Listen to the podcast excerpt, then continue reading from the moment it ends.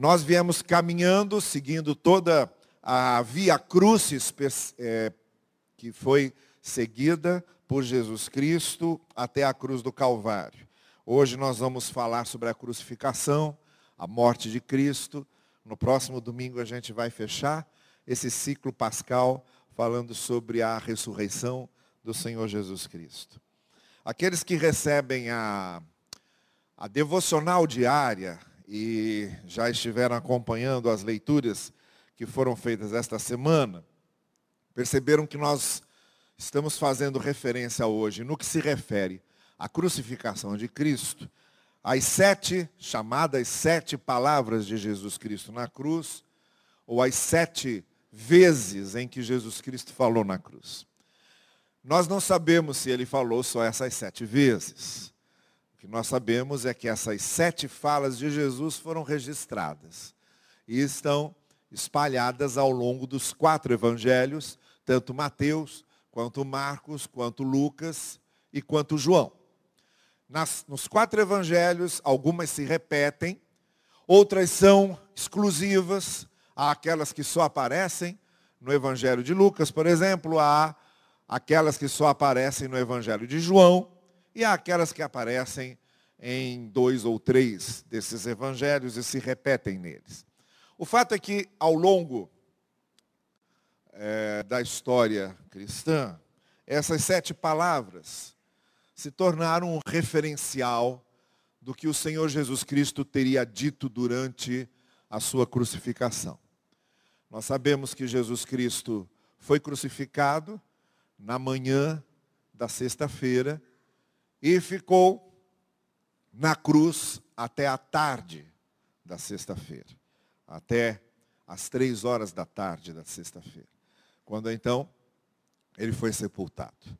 Nesse período em que Jesus esteve na cruz, e nessas sete vezes em que ele falou, aparentemente sete falas desvinculadas, mas nelas, na maneira como foram é, ordenadas no Evangelho, e na maneira como nós as colocamos no que seria o seu sentido, provavelmente o seu sentido mais natural, em que uma se segue a outra numa certa lógica.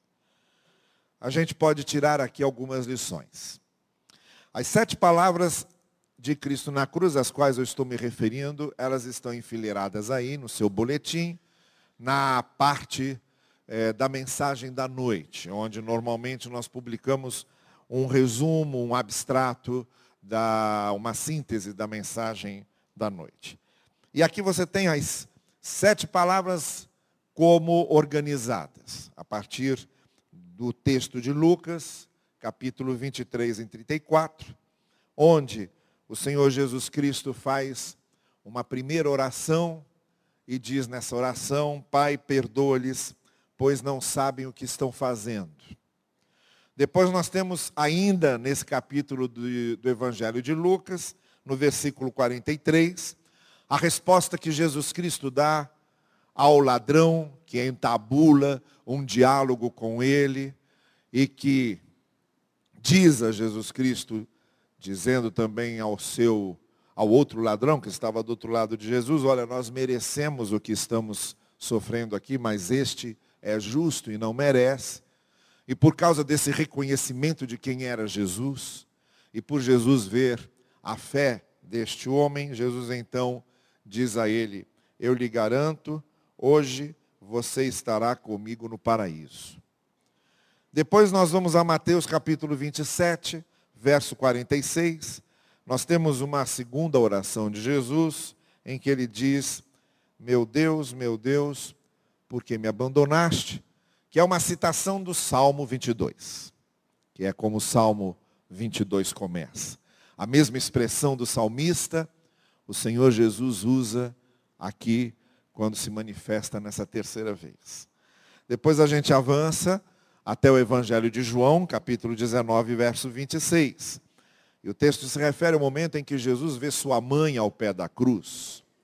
E ele então confia o cuidado de Maria ao apóstolo João. e pede ao apóstolo João que cuide de Maria. E ele diz: mulher, eis aí o teu filho, filho, eis aí a tua mãe, numa espécie de adoção invertida, em que um filho adota a mãe que ele vai cuidar. Ainda no capítulo 19, verso 28, Jesus Cristo diz: Tenho sede, depois de um longo tempo já pendurado na cruz. Já um pouco antes de expirar, no versículo 30 desse capítulo 19 de João, Jesus diz uma frase que inicialmente parece enigmática, quando ele diz: Tudo está consumado. Mas fica muito claro no contexto do Evangelho que ele está se referindo à sua missão e toda a obra redentora. Tudo aquilo que precisava ser feito para redimir o pecador, Jesus fez. E ele estava completando a sua obra naquela hora, por isso ele está dizendo: está tudo consumado, está tudo feito, está tudo cumprido. E a sua última expressão, nós voltamos a Lucas capítulo 23, verso 46, em que, na última oração que ele faz, um pouco antes da, de expirar e de morrer, Jesus Cristo grita aos céus: Pai, nas tuas mãos entrego o meu espírito. Aqui nós temos então as sete palavras ditas por Jesus na cruz. Quero refletir sobre elas como um todo. Ah, cada uma delas aqui daria uma mensagem. Cada uma delas aqui nós poderíamos tecer as mais diversas reflexões e nos alongarmos por alguns momentos sobre cada uma. Daria aqui pelo menos mais sete mensagens. Mas eu quero me referir a elas como um todo. E o significado que elas têm não só no contexto da morte de Cristo, mas na história da nossa salvação e no sentido da nossa redenção. E a primeira coisa que eu quero fazer referência é o fato de que nós temos aqui falas de Jesus Cristo a Deus e falas de Jesus Cristo às pessoas. Jesus está falando com Deus e Jesus está falando com as pessoas. Jesus pede a Deus perdão àqueles que estavam ali crucificando. Jesus pede a Deus que receba o seu espírito.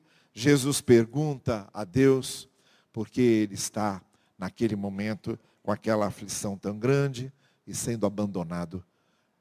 Nós temos então essa conversa de Jesus com Deus e temos essa conversa de Jesus com as pessoas.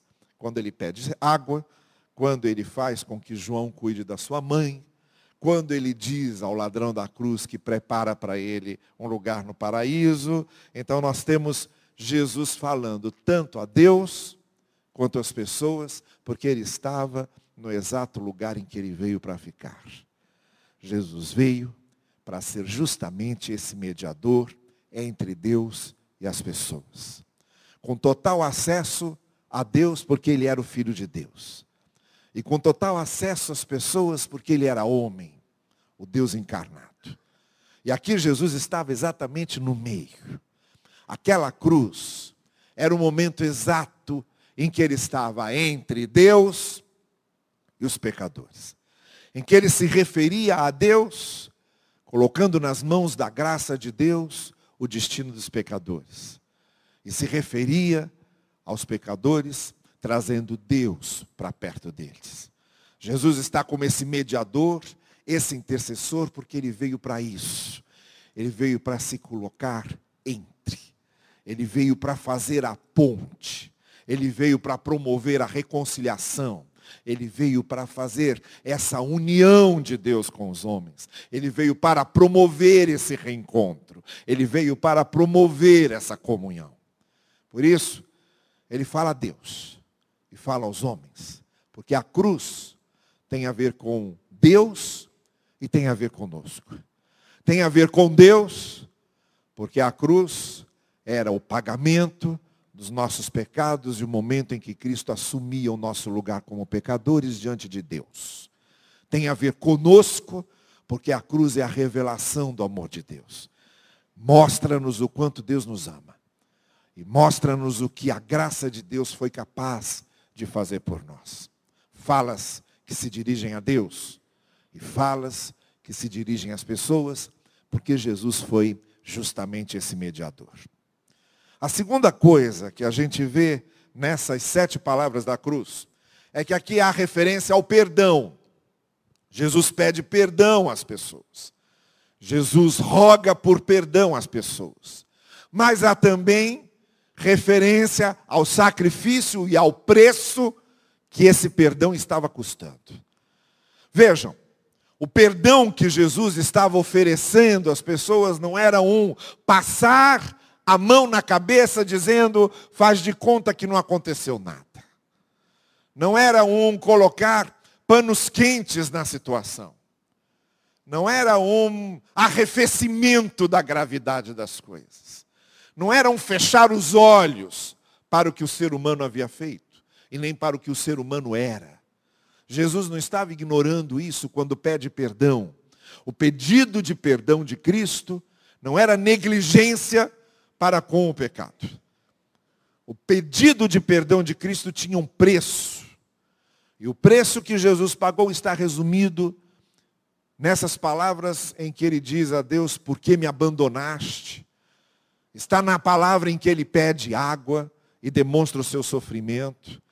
Ele estava ali pagando um preço, estava no nosso lugar como pecadores, e assim como nós fomos separados de Deus por causa dos nossos pecados, ele estava assumindo o nosso lugar de separados de Deus. Naquele momento, a morte física de Jesus não era algo tão grave e nem tão dolorido quanto a separação do filho do Pai. Jesus estava ocupando o nosso lugar, separados de Deus. O que Jesus estava sofrendo era exatamente a consequência que o pecado traz a nós todos. E quando ele diz, no fundo da sua agonia, por que me abandonaste? Ele está assumindo o nosso lugar de separados e rompidos com Deus. Ele que era o filho, ele que tinha toda a comunhão com o Pai, nesse momento, ele somos nós.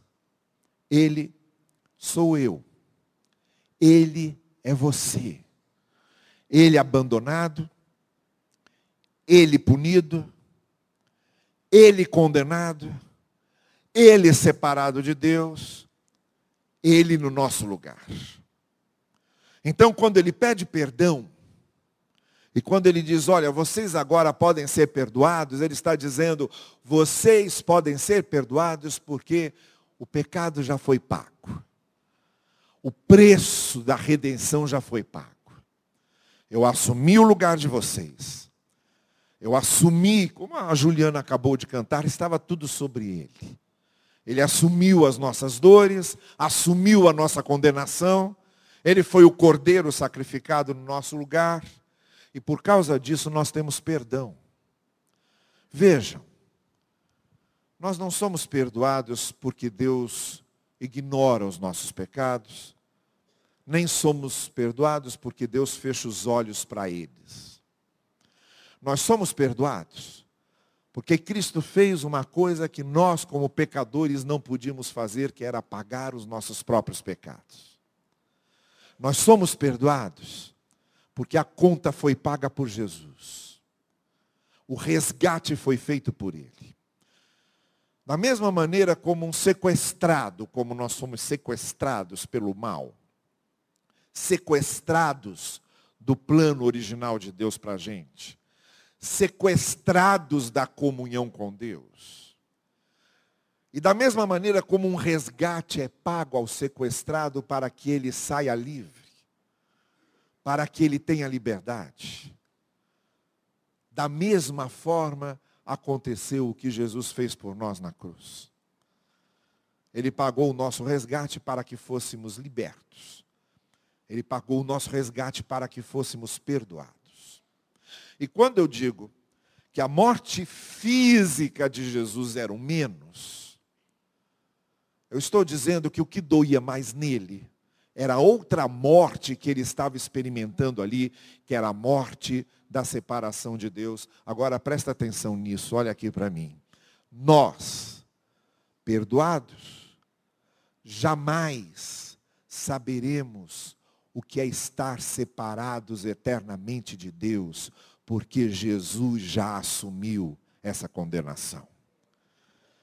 Jamais saberemos o que é ser condenado, porque Jesus assumiu essa condenação.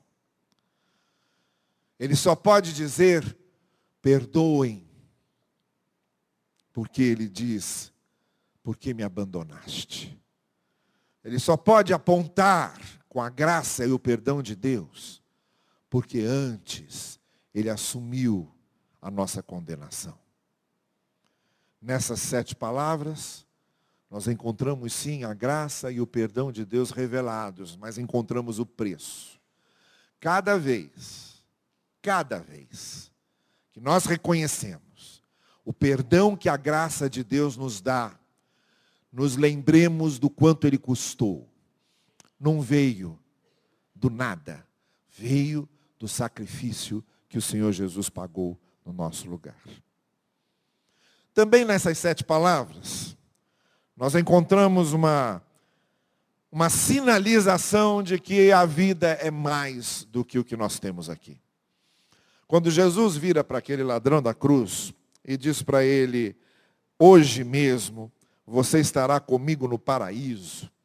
Quando Jesus diz, está consumado, ou quando Jesus diz, nas tuas mãos entrego o meu espírito, é óbvio que Jesus está apontando para algo que está além do que podemos ver. Algo para além desta vida. Algo para além da experiência da morte. Algo que não podemos entender, que está além da nossa compreensão, mas que é um sinal de que a vida humana não se reduz apenas a esta matéria, apenas ao terreno, apenas ao transitório, apenas ao passageiro, apenas ao efêmero. O apóstolo Paulo diz numa das suas cartas: olha, se nós não tivermos essa esperança, somos os mais miseráveis de todos os homens. Porque se a gente pensar bem, o que é essa vida? E como ela passa muito rápido. E como as coisas aqui são todas efêmeras e passageiras. A grande questão da crise humana, a grande angústia humana, é a angústia da morte. Não há outra. Todas as outras angústias e todos os outros desesperos se circunscrevem em torno do grande da grande questão da morte. Veja, se você não morresse, você não teria medo de enfrentar perigos. Se você não morresse, você não teria medo de participar de uma guerra. Se você não morresse, você não teria medo de ficar doente. Se você não morresse, você não teria insegurança quanto à transitoriedade das coisas. Se você não morresse, você não ficaria angustiado com a passagem do tempo. O que nos angustia, nos angustia na passagem do tempo é sabermos que vamos morrer. O que nos angustia na transitoriedade das coisas é sabermos que isso tem um fim. O que nos dá medo de uma bala perdida, de um câncer, de uma cirurgia, é sempre o medo da morte. É a insegurança diante da morte. E ao, ao redor da questão da morte está toda a angústia humana. E agora o Senhor Jesus Cristo vem e sinaliza dizendo: olha, a vida não é só isso. As coisas aqui realmente acabam. As coisas aqui de fato passam. Nós vamos perdendo vida aqui. Mas não se reduz só a isso. E as coisas não estão reduzidas só à questão do fim pela morte. Por isso Jesus Cristo ressuscita ao terceiro dia. Por isso quando a gente chega no domingo, como o próximo domingo, domingo da Páscoa, a gente canta a ressurreição de Cristo, porque a ressurreição de Cristo é a nossa ressurreição. E a certeza que o Senhor Jesus Cristo dá de que firmados nele há algo para além da morte, que embora misterioso, embora desconhecido, e embora não entendamos, é uma realidade na qual podemos confiar. E é essa realidade que amplifica e abre o horizonte maior para o significado da vida. A vida não se reduz só ao que temos aqui em termos terrenos e em termos materiais.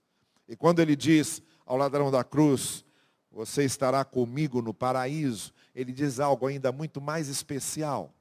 Quando ele deixa claro que o paraíso é paraíso porque estaremos com ele. O paraíso é paraíso por causa de Cristo. É Cristo que faz das coisas um paraíso. Por isso, mesmo nessa vida, com todas as limitações que temos, todas as efemeridades com as quais lidamos, todos os problemas com os quais lidamos nesta vida, ainda aqui, quando temos Cristo, nós podemos começar a sentir um pouco do sentido e do significado dessa vida que Cristo vai nos dar. Por quê? Se Cristo é o paraíso e se Cristo está aqui com a gente, a gente a partir de agora começa a experimentar esse paraíso que Ele dá para os corações e para as vidas. Então, de alguma forma, essa vida que vivemos aqui é uma antessala do paraíso. É a véspera do paraíso porque Cristo está conosco. E se Ele está conosco aqui, dando sentido a essa vida, e está conosco no paraíso para a eternidade, fazendo do paraíso paraíso, o que é que nós vamos ter medo? O que é que vai nos angustiar? Se a nossa vida aqui e lá está com Ele. Aí o apóstolo Paulo também diz na carta aos Romanos: a gente vive aqui com Cristo e a gente morre com Cristo, e é isso que dá significado para tudo. Em terceiro lugar, ou digo em quarto lugar, além dessas sete palavras serem a fala de Jesus com Deus e com os homens, porque Ele está aí, mediador entre Deus e os homens. Além de falar do perdão que custou o preço, o preço que Ele pagou, a redenção que Ele trouxe, além de apontar para a eternidade, essas sete palavras nos mostram a imensa graça e o imenso amor que o Senhor tem por nós, manifestados em Cristo. Cristo veio, acima de todas as coisas, mostrar quem é Deus. Cristo veio mostrar a face de Deus. Cristo veio mostrar como Deus trata as pessoas. Cristo veio mostrar que Deus pode sorrir para a gente, e que Deus pode abraçar a gente, e que Deus pode perdoar-nos, e segurar a nossa mão, e conduzir-nos. Cristo veio para mostrar quem Deus é.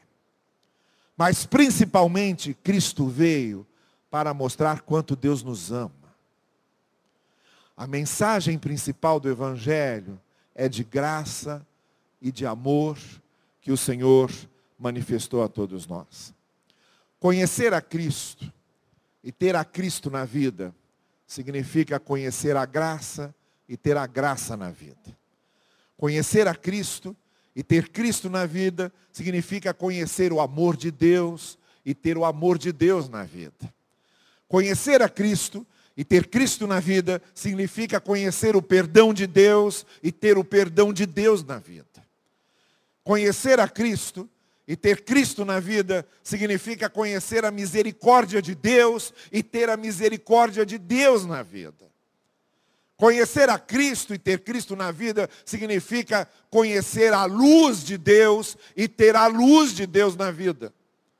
Conhecer a Cristo e ter a Cristo na vida significa conhecer a palavra de Deus e ter a palavra de Deus na vida.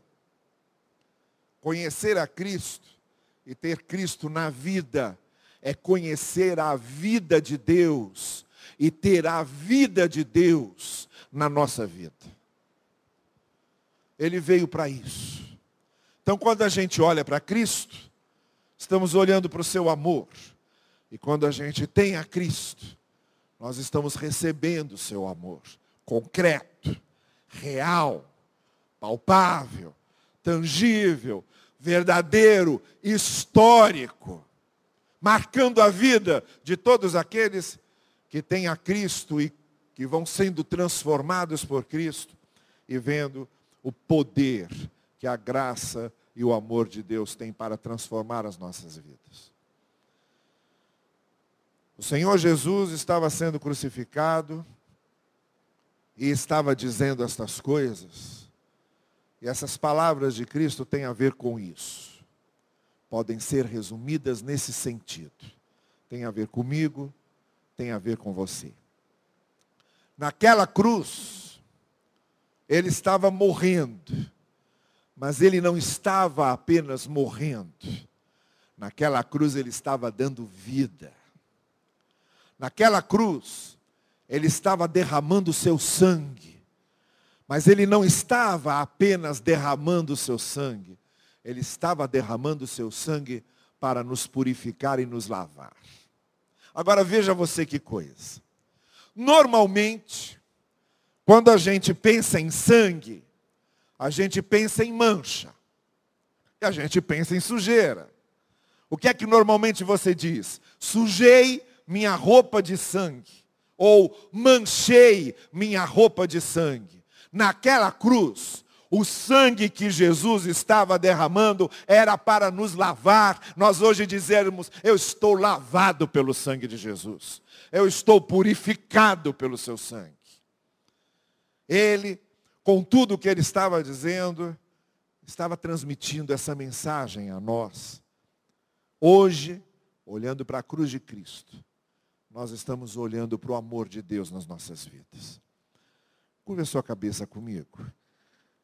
E essa noite eu gostaria de pedir a você que pensasse nisso, nesse amor de Cristo revelado na cruz, nessa maneira como ele trouxe o seu amor de forma tão visível, tão concreta, tão histórica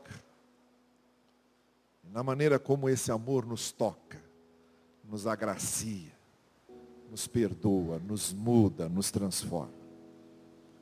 Hoje, quando estamos pensando nessa crucificação do Senhor Jesus, o centro de toda a redenção, o clímax e o auge de todo o ministério de Jesus, quando ele está completando, consumando tudo aquilo que precisava ser feito para a nossa redenção.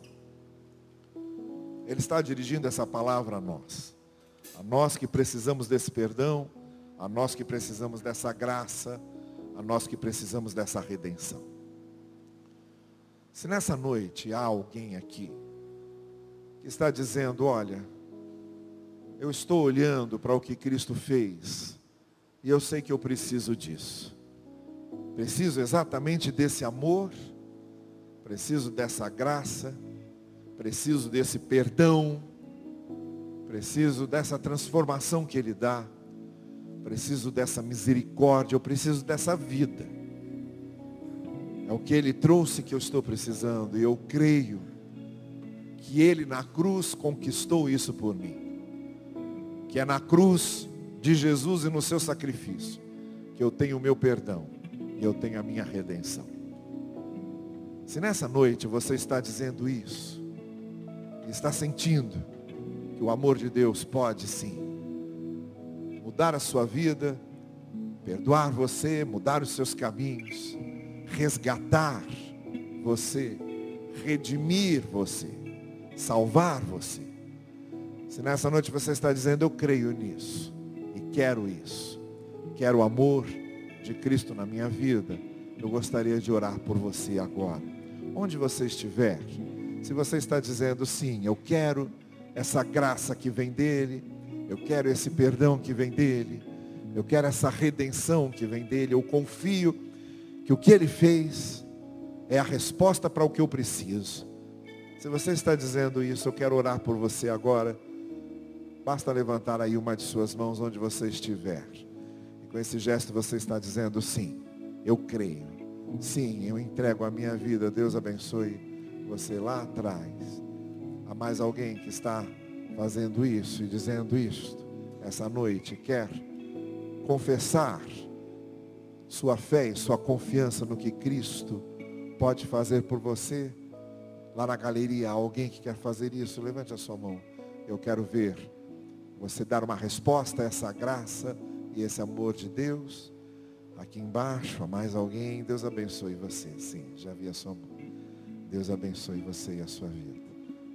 Há mais alguém que quer fazer isso e confessar essa confiança no que Cristo pode fazer no que o seu amor faz por nós. Vamos orar, Senhor querido. Confirma o que cada uma dessas pessoas e outras que não sabemos e que talvez estejam também nos acompanhando pela transmissão deste culto e onde estiverem nos seus lares com seus corações tocados por teu espírito, confirma a decisão de fé e de confiança de cada um deles. Que realmente essa experiência com o que Jesus oferece de graça, de perdão e de misericórdia, seja o momento mais decisivo e transformador das suas vidas. Toca, Senhor Deus, nesses corações, fazendo com que compreendam a certeza que tu nos dás da tua graça e do teu amor. E que a obra de Cristo e a redenção que Ele nos trouxe se confirme nesses corações esta noite. É o que nós te pedimos, no precioso nome de Jesus. Amém.